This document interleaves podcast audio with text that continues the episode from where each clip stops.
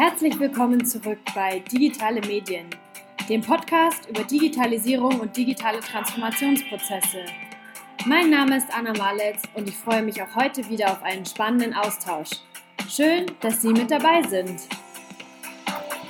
So, herzlich willkommen zurück zur zweiten Folge der Reihe Studium und seine digitalen Möglichkeiten. Letzte Woche war Frau Luisa Lack bei uns im Studium von der digitalen Hochschulentwicklung der Hochschule München. Und heute habe ich Theresa Dei zu Gast. Sie ist auch ähm, an der Hochschule München und dort in der Hochschul- und Erwachsenenbildung tätig. Sie beschäftigt sich seit mehreren Jahren intensiv mit Online-Kursen als ergänzende Form zu analogen klassischen Vorlesungsformaten. Herzlich willkommen, Frau Dai, bei mir im Studio. Hallo und danke für die Einladung. Frau Dai, Sie prüfen aktuell bei Ihrer Tätigkeit als Bildungsreferentin an der Hochschule München, ob sich sogenannte MOOCs, also Massive Open Online Kurs, Kurse dafür eignen, die klassische analoge Wissensvermittlung, so wie wir sie heute kennen, an der Hochschule München zu erweitern und MOOCs mit einzubinden. Jetzt stellt sich für mich ganz am Anfang die Frage, was sind eigentlich MOOCs oder was ist ein MOOC? Mhm. Ja, genau. Also, ein MOOC ist, wie Sie ja auch gerade schon gesagt haben, ein Massive Open Online Kurs.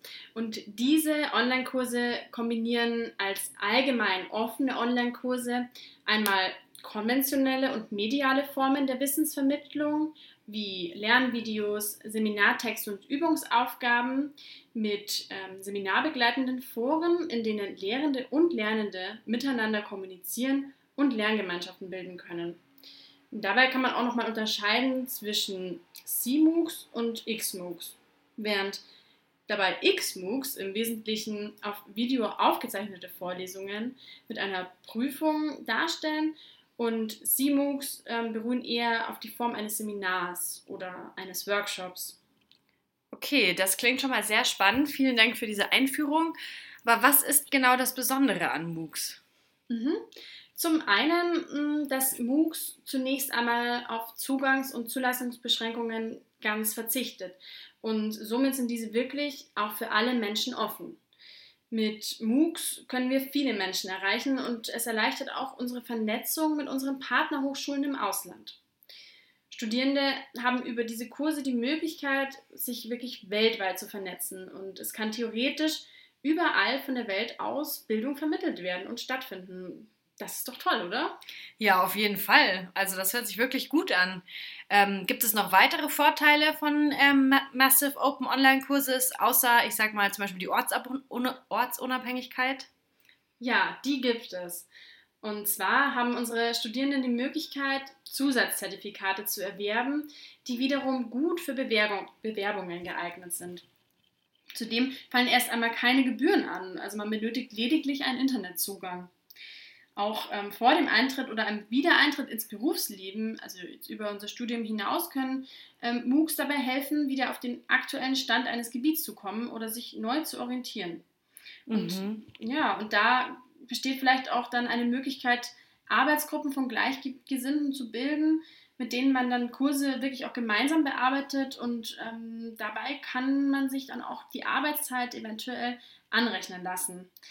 Aber ja, wie gesagt, das ist jetzt schon etwas über unseren Hochschulkontext hinausgedacht. Ähm, ja, also große Firmen wie SAP könnten sich, finde ich, ähm, solche Kurse auch ebenso zunutze machen. Und hier liegt wirklich viel Potenzial. Auf jeden Fall, vor allen Dingen, weil Weiterbildung ja doch irgendwie immer mehr im Kommen ist und sich mehr Menschen dafür interessieren. Wie sieht aber denn aktuell im Bereich der Hochschulbildung der Einsatz von Online-Kursen aus? Also wird es schon genutzt oder? Mhm. Ja, das ist ähm, eine sehr gute Frage. Und hierzu gibt es auch wirklich eine sehr gute Studie von Imke Jungermann und Klaus Wannemacher, ähm, die sich speziell auch zu Innovationen in der Hochschulbildung ähm, sehr gut auskennen und da eben die Studie gemacht haben. Und sie haben eben Massive Open Online Kurses in der Hochschulbildung genauer untersucht und sind, sind zu ein paar sehr interessanten Ergebnissen gekommen. Ähm, hier in unserer Bildungslandschaft setzen sich Entscheidungsträger also immer mehr mit der Entwicklung im MOOC-Bereich auseinander. Ähm, das hat die Studie auch ergeben. Allerdings sind auch viele ablehnende Haltungen zu erkennen. Ähm, so gibt es leider einfach auch noch keine flächendeckende Ausbreitung von MOOCs an unseren deutschen Hochschulen und es fehlt da noch eine gewisse Dynamik. Ähm, es wäre wär wirklich sehr viel Potenzial vorhanden, zumal die Sichtbarkeit der Hochschulen und auch deren Wettbewerbsfähigkeit erhöht werden würden. Woraus können sich denn Ihrer Meinung nach Nachteile ergeben? Ja, also in der Kritik ähm, stehen speziell X-MOOCs, also die auf Video aufgezeichneten Kurse, aufgrund ihrer geringen Absolventenquote. Hier wurde auch ermittelt, dass oft nicht einmal 10% der Teilnehmerinnen und Teilnehmer diese Kurse erfolgreich abschließen. Hm, Gründe können hier zum Beispiel sein, dass Teilnehmerinnen und Teilnehmer dann doch feststellen, dass der MOOC einfach zu viel Zeit erfordert. Mhm. Ja, und durch das einseitige Zuhören des Vortragsformats ähm, können dann auch natürlich Ermüdungserscheinungen auftreten und oftmals sind die Kurse leider auch didaktisch schlecht aufbereitet. Auch an vorgesehenen Prüfungen wird dann oft nicht teilgenommen, weil es Teilnehmerinnen und Teilnehmer zunächst wirklich einmal darum geht, Wissen zu erwerben und nicht in erster Linie darum, das um das Zertifikat, das sie erwerben können.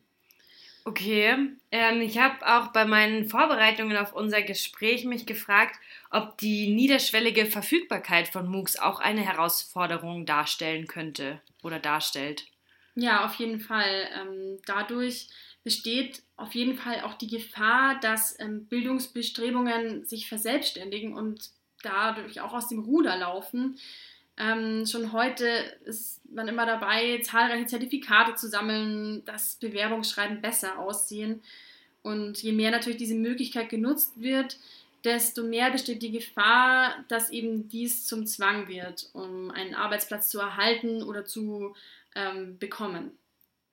Und Teilnehmerinnen und Teilnehmer stehen dann natürlich auch in einem globalen und auch gesichtslosen Wettbewerb um die Spitzenplätze, die einen Job versprechen. Und dabei geben sie bereitwillig auch Datenpreis, zum Beispiel darüber, wie oft sie welche Frage falsch beantworten. Und ja, was man auch noch sagen muss, ist bei der zusätzlichen Nutzung von MOOCs ist eine perfekte Selbstorganisation, egal wie niedrigschwellig es auch immer ist, ähm, wirklich Pflicht. Sonst wird es einfach schwierig. Ähm, zudem sind auch gute Englischkenntnisse erforderlich. Ja, da sind ja noch ganz schöne ähm, Herausforderungen, die es zu bewältigen gilt oder einfach Themen, die man ähm, bearbeiten muss, wenn man mit MOOCs ähm, arbeitet. Ähm, wie ist denn aber der Zugang zu den Online-Kursen? Also manchmal klingt es so für mich danach, dass doch nicht jeder den Zugang zu Online-Kursen haben kann. Oder wie ist da Ihre mhm. Einschätzung? Ja, das ist auch ein weiterer wichtiger und auch kritischer Punkt. Ähm, die digitale Spaltung, die ja in aller Munde ist, ähm, muss auch im Bereich der Nutzung von Online-Kursen wirklich ernst genommen werden. Denn viele Menschen haben nun mal keinen technisch ausreichenden Zugang zum Netz und nicht jeder verfügt über ausreichend Ressourcen, ähm, das Netz trotz technischem Zugang auch produktiv zu nutzen. Ähm, leider weitet sich eben gerade durch diese Online-Kurse diese digitale Kluft noch aus. Und wir haben hier ehrlich gesagt auch noch wirklich keine gute Lösung gefunden. Ähm, ich persönlich finde ja eine Einführung einer Charta der digitalen Grundrechte, wie es ja aktuell auch diskutiert wird, sinnvoll. Ja, das hört sich, äh, wie Sie schon gesagt haben, sehr sinnvoll an, dass man auch einfach gewissen Zugang vielleicht auch rechtlich irgendwie sicherstellt. Ähm, wenn man jetzt aber die Zukunft von MOOCs anschaut, wie schätzen Sie da persönlich die Entwicklung von MOOCs ein? oder die Nutzung von MOOCs weiterhin? Mhm. Ja, also was man auf jeden Fall sagen muss und worin für mich auch der Knackpunkt liegt, ist, dass die Digitalisierung von Kursen, sei es jetzt beim Einsatz in der Hochschulbildung oder auch im beruflichen Kontext, kein Selbstzweck ist. Es benötigt hier immer engagierte Kursleiterinnen und Kursleiter und auch den Willen auf Seiten der Beteiligten. Mm, eine wirklich qualitative Verbesserung des Bildungsangebots einer Hochschule um jetzt wieder von unserem Bereich zu sprechen, ergibt sich, wenn MOOCs im Sinne eines Blended Learning Ansatzes mit regulären Lehrveranstaltungen an Hochschulen verknüpft werden. Genau, das ist da, das ist wirklich so meine Ansicht der Dinge und hierin sehe ich ähm, wirklich eine sehr große Chance. Ja, also vielen lieben Dank für das Interview und diese ähm, spannenden Inputs, die Sie jetzt mit uns geteilt haben. Und ich kann einfach nur sagen, dass ich sehr gespannt bin auf die weitere Entwicklung der MOOCs und der Nutzung von MOOCs und bin auch sehr gespannt, wie sich die Nutzung von MOOCs ähm, insbesondere im Hochschulkontext ähm, verändern wird. Also wie gesagt, also nochmal vielen lieben Dank Ihnen auch dass Sie hier waren und äh, ich wünsche Ihnen persönlich alles Gute und wie gesagt, bin gespannt auf weitere Entwicklungen. Ja, ich bedanke mich auch. Ähm, vielen Dank für das nette Gespräch. Das war die zweite Folge der Reihe Studium und seine digitalen Möglichkeiten mit Theresa Dai, die die Zukunft von MOOCs eingebettet in Blending Learning Konzepte an der Hochschule sieht. Nächste Woche freue ich mich auf die Soziologin Sophia Stein, die uns etwas über informelle Lern- und Erklärvideos erzählen wird. Bis dahin, alles Gute.